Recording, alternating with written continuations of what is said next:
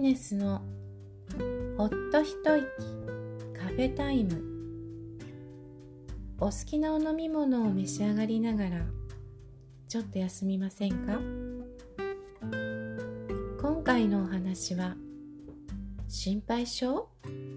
一生懸命？な親御さん？ということについてお話をします。お子さんに一生懸命がゆえに指示が多くなってしまったり怒ってしまったりありますよね。親御さんとしては周りに迷惑をかけてはいけない。お子さんに良くなってもらいたい。自分のことよりもお子さんのことを考えるがゆえです。親御さんも頑張っています。指示が多くなるとどうなるでしょう？お子さんの未来を考えると心配なことって果てしないですよね。でも指示が多くなってしまったり叱られてばかりだったりするとどうなるでしょうか？何か行動するたびにそれはダメ。ああこっちだよね。何々したらいいんじゃない？違うじゃないの。まるまるちゃんらしくないね。なんて言われたらもう手も足も出ません。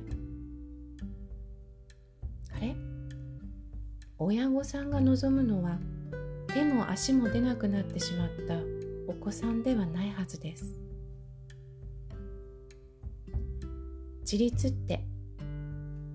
自分で考えて自分で探索して自分でやってみて試行錯誤して失敗してまたチャレンジして自分で見つけた方法がうまくいって自信になってより良い方法を自分で見つけていく。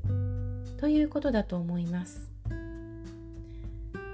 ということはどうしたらいいのでしょう？お子さんの未来をそして自立を考えるなら自分で考えること自分でやっていることを尊重してあげますそして困ってヘルプを出した時こうしてみたらこういうふうにやってみる？と問いかけて考える手助けをします。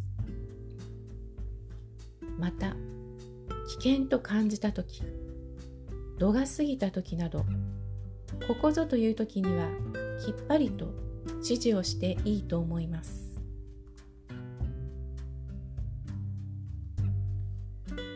あまりにも指示が多くなってくると自分を表現することができなくなります。親御さんのいない場所では自分で決められなくなります。まるちゃんらしくないなんて言われたら自分を否定されているみたいに思っちゃいます。どんなお子さんの状態でも認めてあげてください。自立という大きな目標に向かって親御さんの作った階段ではなくお子さんが見つけた階段をお子さんの足で登ることができるよう整えてあげてください。今回はお話は終わります。心配なことがあっても大丈夫。夜は必ず明けます。金曜日にまたお会いしましょう。ハピネスでした。